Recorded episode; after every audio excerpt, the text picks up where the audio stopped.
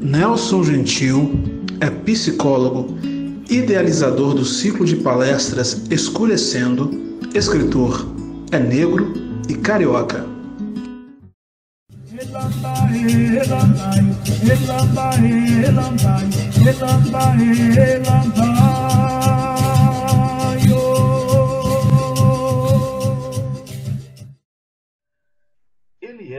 Graduado em psicologia pelo Centro Universitário Celso Lisboa. É pós-graduando lato senso em tradução e interpretação em Libras, também pelo Centro Universitário Celso Lisboa. Ele é psicólogo clínico presencial no centro do Rio de Janeiro e online também, tomando como base a psicologia preta. Ele é escritor, idealizador e gestor do ciclo de palestras Escurecendo, responsável pelo canal YouTube Psicologia Preta e mediador da roda de conversa para homens pretos, a Pinzen. O Minas Negras Gerais de hoje vai bater um papo com o psicólogo carioca Nelson Gentil, que vai falar para a gente sobre a masculinidade preta. Ô Colofênero, Bom dia a todos. É, já agradeço o convite. E, assim, né? É, hoje estamos aqui para falar sobre masculinidade preta, esse assunto que, desde quando comecei né, as atividades clínicas, foi um assunto que me veio a partir de encontros, a partir de outros profissionais pretos, outras, uma mulher preta né, que me trouxe esse assunto, na verdade, que ela ela que foi a idealizadora, sempre digo que é Fernanda Nascimento, a psicóloga, ela falou, Nelson, por que você não começa a trabalhar com homens pretos? Tem poucas demandas, quase poucas pessoas falam isso, e é muito interessante ter um, um lugar né, para os homens Sem falarem para Vamos, vamos aumentar essa força, né? Eu já vou começar. Exatamente. Eu já vou começar te perguntando o seguinte: como é que você define a masculinidade preta? Tem como a gente definir Hum, boa pergunta. É muito, acho, difícil nós definirmos uma masculinidade preta hoje. Partindo do princípio, né, como diz, eu acho, Fanon, podemos dizer assim, que ele diz no livro Pele Negra e Máscaras Brancas, que o homem negro não é um homem. Por quê? Dentro de uma sociedade racista, dentro dessa sociedade estrutural, lá no início, quando nós éramos todos africanos, né? Nós vivíamos nos povoados, nos, nos países africanos. Aconteceu o sequestro, fomos postos em navios negreiros e chegamos aqui no Brasil. A partir do momento que chegamos aqui no Brasil, e também o Fanon diz que é, no livro Os Condenados da Terra, ele diz que é, o branco criou o negro e o negro criou a negritude. Ou seja, quando chegamos aqui no Brasil, nós raspamos nossos cabelos, trocamos os nossos nomes, né? ganhamos os nomes eurocêntricos e ganhamos a, a categoria de negros. Ou seja, nós somos, naquele momento ali, nós somos subalternizados. Né? Existe o branco, aqui como está sendo um recorte de gênero, tem o homem branco, podemos dizer assim, e naquele momento o homem negro, ele é uma performance desse homem branco. Então, hoje na nossa sociedade né, atual, nós temos o padrão a ser alcançado, que é o padrão, vamos dizer assim, Rodrigo Hilbert, né? É aquele homem forte, branco, louro, e todas as outras categorias que não se enquadram desse, dentro desse padrão são performance desse homem. Então, é onde o homem negro hoje se encontra dentro dessa estrutura racial. Né? Muitos de nós, um dos principais atravessamentos da perversidade desse lugar é que até esse lugar para o branco, né, na verdade, é uma, uma masculinidade utópica, é aquele homem forte, aquele homem que é o senhor da razão, aquele homem frio, onde a afetividade muitas das vezes não faz parte. E muitas das vezes é esse o padrão de masculinidade, de virilidade que tem hoje na nossa sociedade. E nós, homens negros, homens pretos, é, muitas das vezes somos pegos nesse, nesse não, não lugar. Uhum. Esse lugar a ser alcançado, almejado. E isso traz vários desdobramentos, né? Muitos deles é o alcoódio e por aí vai. Uhum. Isso aí. O que, que é, o que, que difere a masculinidade preta da masculinidade de outras etnias, por exemplo? Do homem, a masculinidade do homem alto, louro, ou do japonês? existem diferenças? Boa pergunta também. Assim, é, vamos trazer aqui para o nosso recorte nacional, né? Uhum. No Brasil, podemos dizer assim, é, as masculinidades pretas. Nós temos as masculinidades pretas retratada pelas mídias, uhum.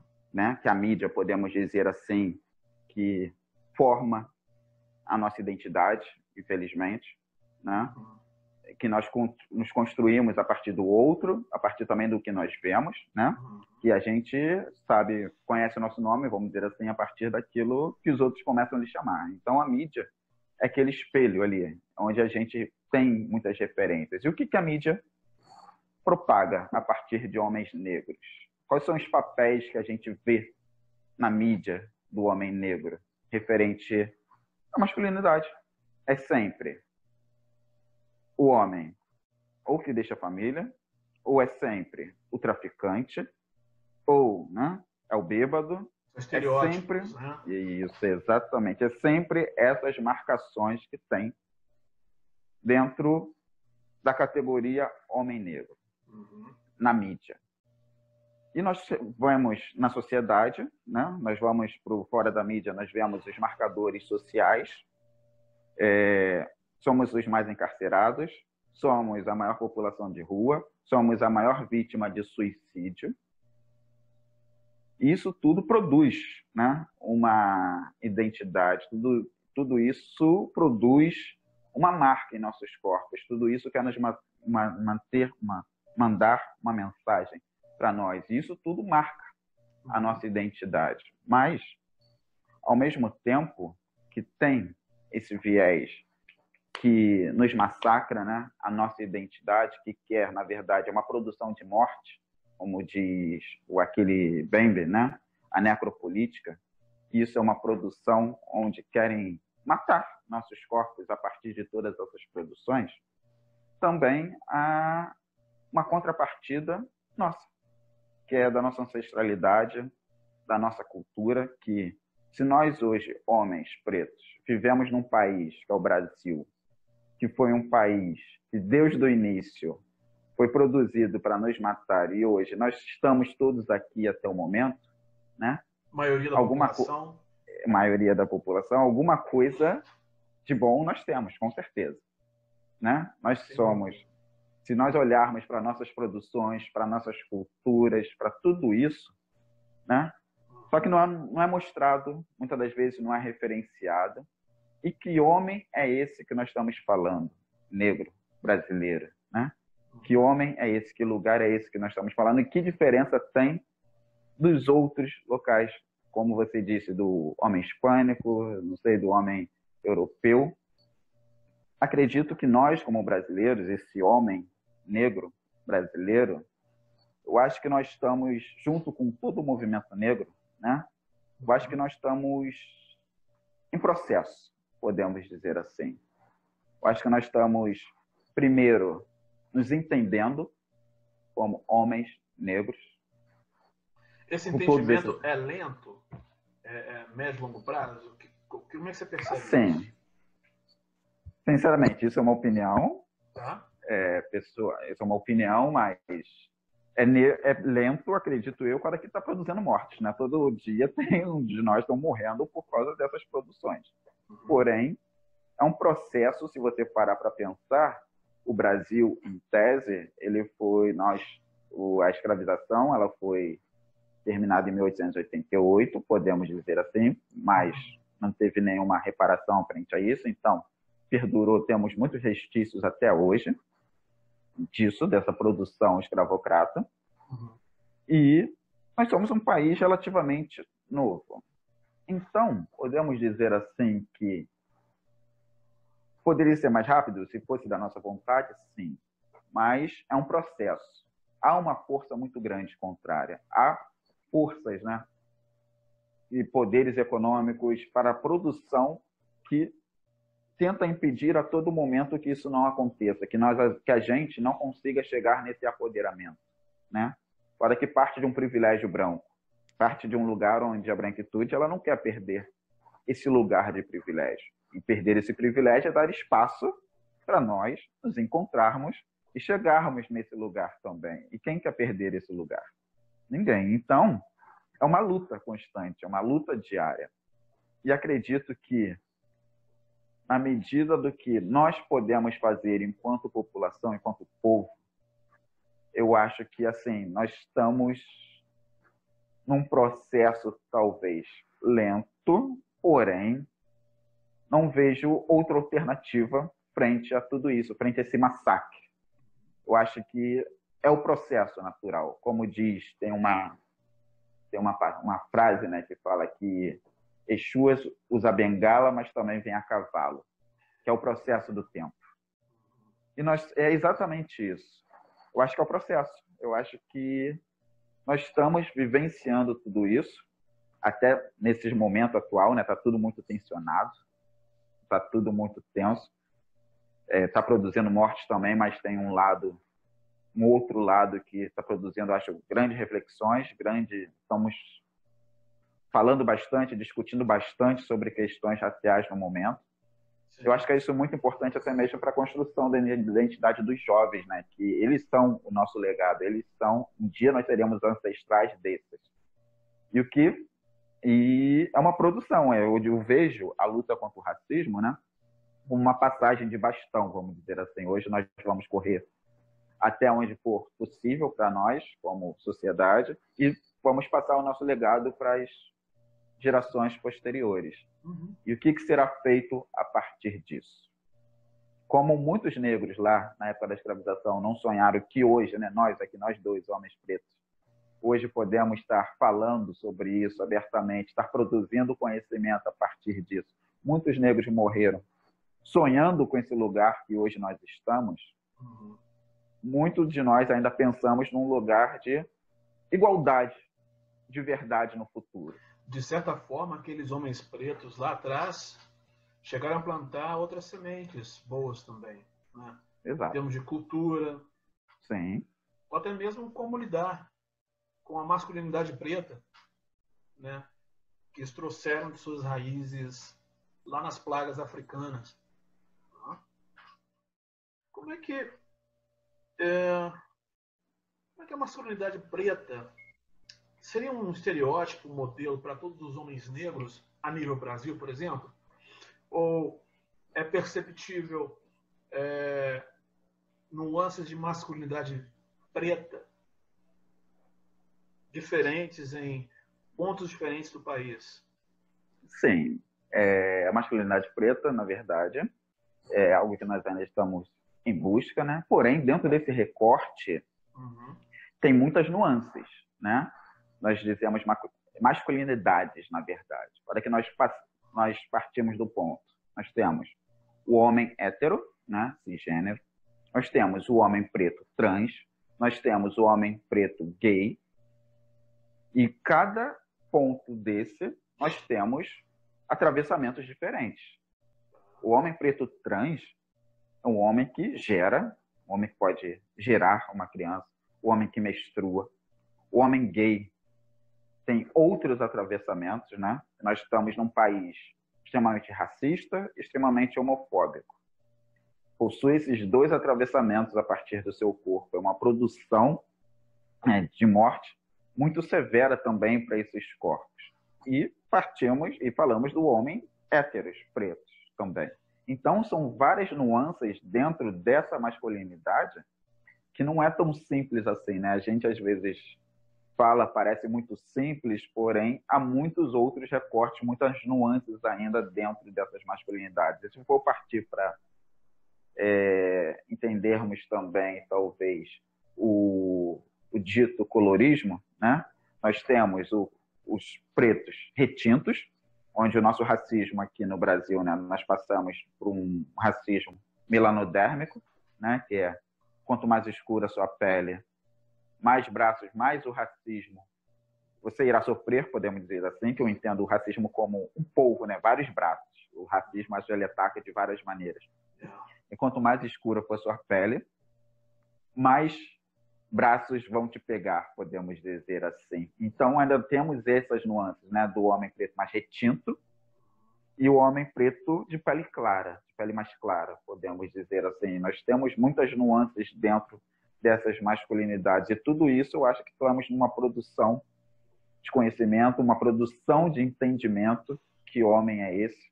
A partir daí nós a gente consiga, é, de fato, termos uma unidade, termos, termos mais união como grupo, como sim. povo, e aí, e sim, produzir saúde mental também a partir disso. Eu acho que parte muito desse lugar, né? De, de, de estar entre os nossos, entendermos tudo isso e produzirmos saúde desse lugar, que o amor preto cura, né? Uhum. O amor entre os nossos produz conhecimento. E parte entre nós, homens, que a afetividade muitas das vezes ela é nos negada, né, que não faz parte dessa dita masculinidade, a afetividade entre nós, entender que, como você mesmo disse, né, que esses homens pretos que vieram para cá tinham dentro da sua, dos seus relacionamentos afetividade. Tinham dentro da sua construção ali de aldeia, entendendo família como o grupo inteiro, afetividade dentro dela, né? Que é uma construção branca. É isso, exatamente isso. Uhum. Que essa hoje essa construção, essa falta de afetividade dentro da, das nossas construções é um padrão branco. Não é nosso isso. Então nós temos que resgatar. Lá no Sankofa, né, que é dos povos Akan, né? O Sankofa que significa nós olharmos para o passado para ressignificar o presente, né? E é muito isso, nós olharmos lá para a nossa ancestralidade, para tudo o que foi produzido para aqueles homens atrás, de muita potência, e como isso nós podemos ressignificar hoje o nosso presente. Olharmos para nós e percebermos que nós somos belos, que muitas das vezes a beleza nos é negada, nós somos um povo belo. Um povo lindo. Isso. A gente vem de um povo extremamente inteligente, de produção de conteúdo. Forte. Né? Forte. Que a nossa história não começa lá no livro de história, onde diz os escravizados, os escravos, né? Existe nossa os história escravos, começa lá em né? Isso. escravizados. É. Que nossa história começa lá em Kemet, né? lá no Egito, uhum. onde era uma produção muito forte. Nós éramos um povo unido e dono praticamente de todas as produções de conhecimento que são utilizadas hoje.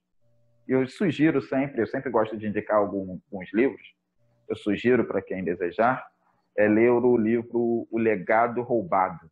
Fala muito Roubado. disso. O legado, isso que fala muito disso dessas produções que hoje são ditas de Sócrates, de Aristóteles, de Platão, né? Uhum. E como isso tudo eles beberam lá em Kemet, lá no Egito. É... Vem cá, você acredita que com o advento cada vez maior dessa, das mídias sociais, né? Sim. Você acredita que esse tema possa ser é, ampliado cada vez mais nas mídias sociais? E se sim, como o homem negro brasileiro se beneficiaria a partir do momento em que ele se apercebesse da sua masculinidade negra? Sim, acredito que referente às mídias sociais, sim, esse assunto está tendo uma crescente, né? Uhum. A gente, se a gente pegar aí já na a gente não via quase aqui. Nós estamos falando sobre isso, né? A gente quase não não via. Estamos lançando sementes. É, exatamente. E está crescendo essa, essa pauta, né? Esse uhum. item super importante dentro da questão racial. falar sobre o homem negro de uma outra perspectiva, né? Uma perspectiva de saúde, uma perspectiva de uma mudança de olhar para esse homem, né? Uma mudança de, de traço identitário, de fato, de novas produções.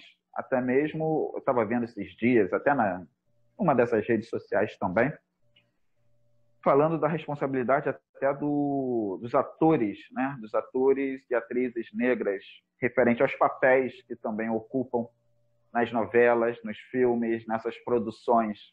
Né? Que, que responsabilidade também eles possuem a partir disso. O negro vai aparecer na TV, ok, mas e que papéis? Né? Como ele vai ser representado? A Globo é uma que adora passar novelas do período de escravização. Está reprisando uma agora, né, na da 18 É... Será que isso seria uma e forma a... de autoafirmação? Olha, nós somos a raça ariana, nós não nos misturamos com essa gentalha. Será que seria mais ou menos assim? Sim. E a todo momento afirmar o local onde ele supõe que nos cabe, né? Que a partir do momento que você olha aquilo ali, como você vê uma pessoa igual a você naquele lugar e você vê uma pessoa totalmente diferente de você em locais de, em locais de poder, nossa, isso está te mandando uma mensagem, isso está te dizendo algo. Tipo assim, nada mudou, né? É, exatamente isso. E fora que são várias pontuações, né? A, TV é uma e várias outras que tem perante a sociedade. Um exemplo, no caminho da escola, por exemplo, você vai na pré-escola, não desmerecendo as profissões, mas você vê o rapaz da barraquinha, o mendigo na rua, aí você entra, a moça que recebe você na no portão, aí você vê a professora e você vê a diretora, geralmente branca. Isso tem muito a ver com essas produções também da uhum. TV, entende? Está tudo muito conectado, inter... exatamente, interconectado. E isso Sim. tudo marca o nosso corpo e traz, muitas das vezes, né, uhum. para nós, a questão do auto-ódio. Por quê? É, se você vê todo momento as pessoas parecidas com você em situações degradantes e você vê pessoas que não parecem com você em situações de privilégio, o que, que você vai querer? Né? Você vai querer aquele lugar de poder. E você vê, olha para si, tudo que é aquilo que você tem é o que te afasta daquele lugar. Então, vai gerar uma produção de auto-ódio, de automutilação muito grande. E isso, eu como psicólogo trazendo agora para a psicologia, é uma das principais coisas que esbarram dentro do set clínico. O, o auto-ódio. E o que, que o psicólogo Nelson Gentil sugeriria para a mudança desse quadro? que afeta milhões desse país. Sim. Vamos lá. É, eu entendo a produção de saúde, né? Não só o set clínico, não só a terapia. Uhum. São muitas outras coisas que produzem saúde mental. Mas vamos lá. Um preto hoje que está sofrendo com essas questões, vamos dizer assim, não gosta do seu cabelo, tem muito problema com a sua, com a sua imagem, não consegue se ver no espelho, né? Tem nariz, muitos pretos não conhecem seu cabelo, raspam, não conseguem perceber, não, desde pequeno sempre rasparam seus cabelos e não conseguem ver outra possibilidade além disso. Tem problema com a sua pele, com seus lábios. O que fazer a partir disso? Né? É, primeiro é um processo. Um processo não tão fácil assim, não tão simplista assim. Porque a gente parte de uma produção é, social, onde diz exatamente isso para nós. Né? Então, é um movimento contrário que nós temos que fazer. Eu sempre digo, é começar escurecendo tudo. O evento que eu fiz escurecendo veio muito a partir disso, é começar a escurecer tudo. Primeiro, escurecer de fato a sua literatura, as coisas que você lê, a música que você que você ouve, as coisas que você vê, as produções que você vê, as pessoas que você segue no Instagram, quem você está seguindo, né? Consumir pretos, de fato, ver coisas pretas e, e do mínimo, um exemplo. Eu digo até no consumo do, do rapaz ali da, da vendinha, que é perto da sua casa, que é um preto, ou aquele mercadão lá que é grandão, que é do homem branco. Começar a escurecer a sua vida e a partir daí é um processo de transição, né? É um processo onde nós saímos muitas das vezes do auto-ódio para o apoderamento. E a raiva faz parte disso. Tem muitos, muitos pensadores né, pretos que falam do, da raiva, de utilizar a raiva para chegar ao apoderamento. Que a partir do momento que você vai tendo consciência né, do racismo estrutural, você vai tendo consciência de tudo que lhe acomete. E muitas das vezes parece que a culpa é nossa, né? Parece que as coisas não acontecem. Que... Tem que sobrar para alguém, né? É, parece que a culpa é nossa, é um problema conosco. E a partir do momento que você vai começando a ter ciência de tudo isso, isso vai fervilhando dentro de você. Uhum. Você vai começando a entender que o problema é do outro, não é seu. E ele dá, ele gera raiva. Eu lembro que eu li o livro Um Defeito de Cor, que foi o livro que eu acho mais impactante para mim, assim. Defeito de cor. Um defeito de cor. Defeito de cor. E eu lembro quando eu lia ele, eu sentia, né, um, uma coisa aqui, um sentimento que no momento eu não sabia descrever, eu sempre tinha que fechá-lo e depois continuar lendo. Depois eu percebi que era raiva. E o Ed Nobles tem muitos outros pensadores que falam desse uso da raiva e como a raiva é importante para a gente chegar ao apoderamento, que a raiva, né? A raiva contra si é o auto-ódio, que é autodestrutivo. A partir do momento que você se entende como preto e você entende todo esse racismo, você faz o uso dessa raiva como potência, você libera essa raiva. Então, é utilizar a raiva para chegar ao apoderamento, é utilizar a raiva para você conseguir sair desse lugar de auto-ódio e começar a olhar para si com mais amor, olhar para si e para os seus. Mas essa mesma raiva não teria níveis diferentes de preto para preto? Eu digo, por exemplo, é, eu, você, por exemplo, podemos ter uma compreensão mais sensível no momento de raiva. Sim. E saber canalizar essa energia para uma coisa boa. Sim. Mas tem gente, por exemplo, porque você é psicólogo sabe isso muito melhor que eu, pessoa, cada pessoa é uma bomba atômica. E dependendo do nível né, de raiva de cada pessoa, essa bomba pode explodir de uma forma que venha trazer consequências muito desagradáveis. Não seria isso? Sim. Vamos lá. Ela pode explodir ou pode implodir, né? Ela pode se implodir também, uhum. né? Que, vamos dizer, é, que a raiva é inerente né, a nós. Que muitas das vezes nós vivemos num país é, cristão, que muitas das vezes o conceito de raiva ele é abominável, né? Ele é dito a raiva é um sentimento que muitas das vezes as pessoas querem descartar, elas querem pôr num local onde não deve existir, né? Que nós vivemos no país cristão onde preza a paz, a passividade, né? Isso também é uma perversidade também do cristianismo. É um paliativo, né? É, que é estar sempre é, no lugar de, de aceitação. E a partir do momento que você tem a raiva, e essa raiva é, difere de pessoa para pessoa de fato, né? Que cada um é um sujeito único, cada um sente de uma forma única, e com certeza é diferente. Mas a questão não é a quantidade, eu acho, da raiva. É a questão a utilização da raiva, na verdade.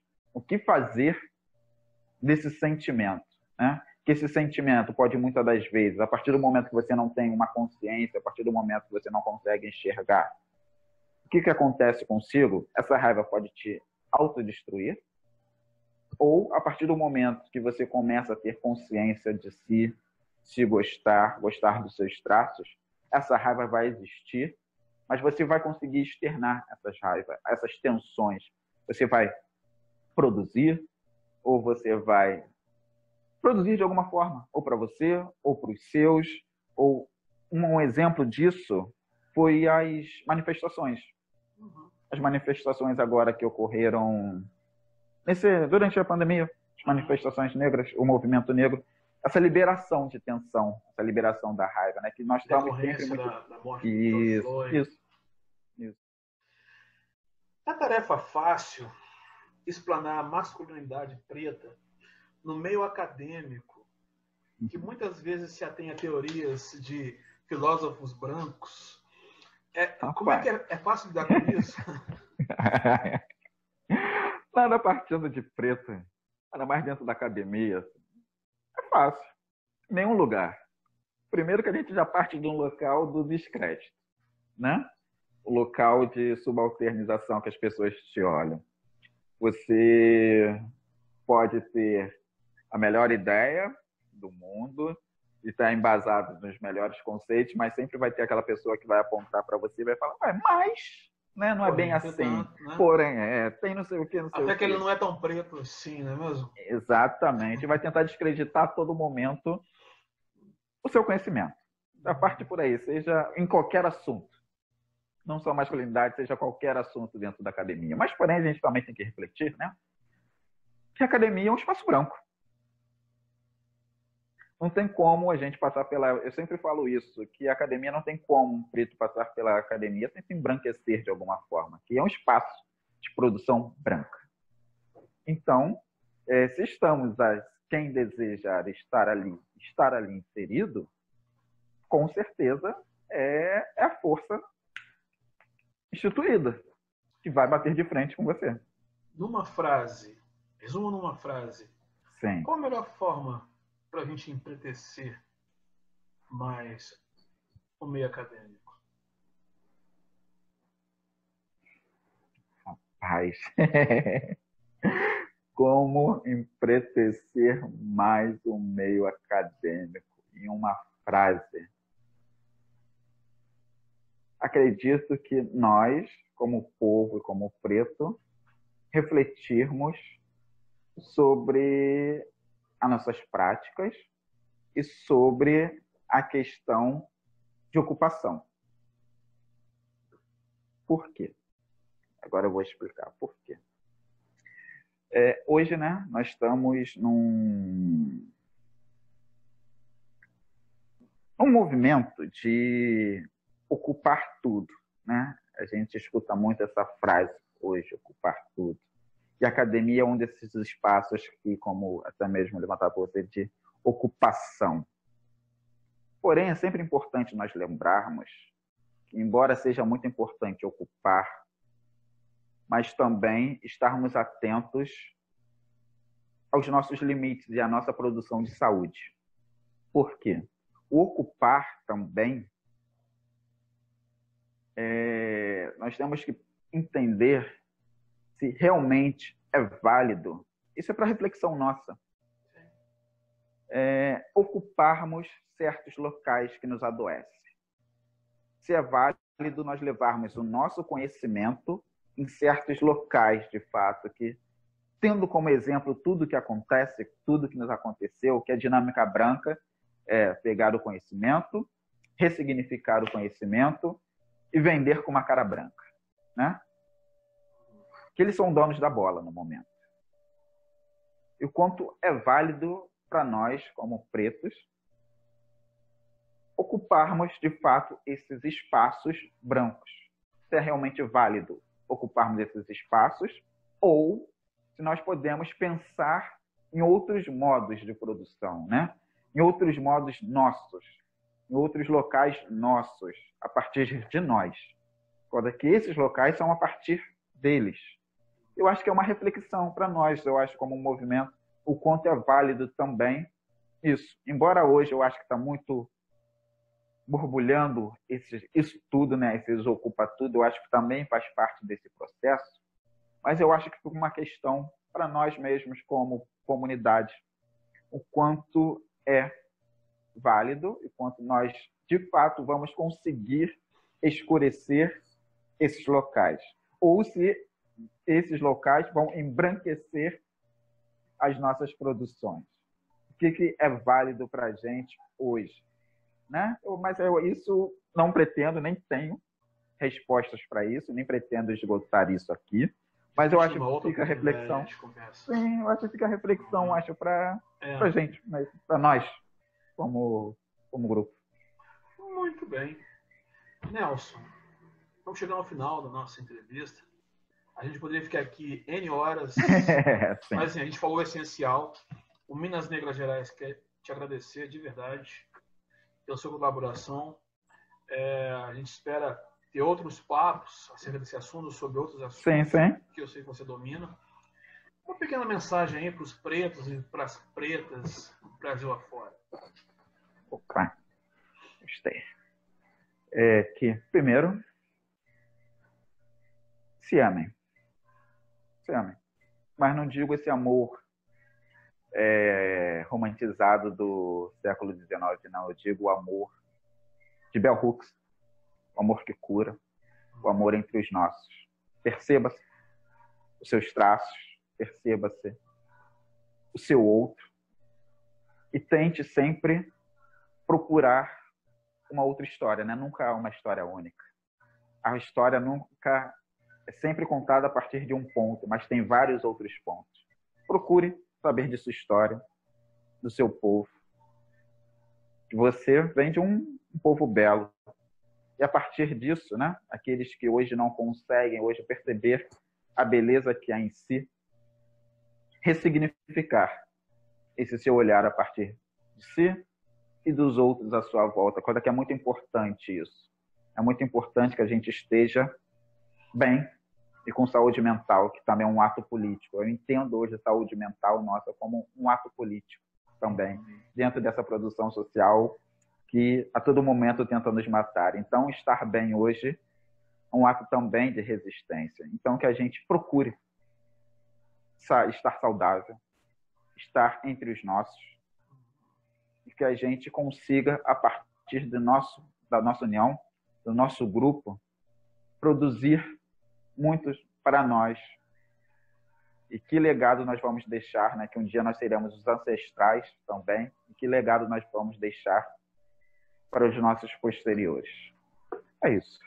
Muito bem. Eu conversei hoje com o psicólogo carioca Nelson Gentil, diretamente do Rio de Janeiro.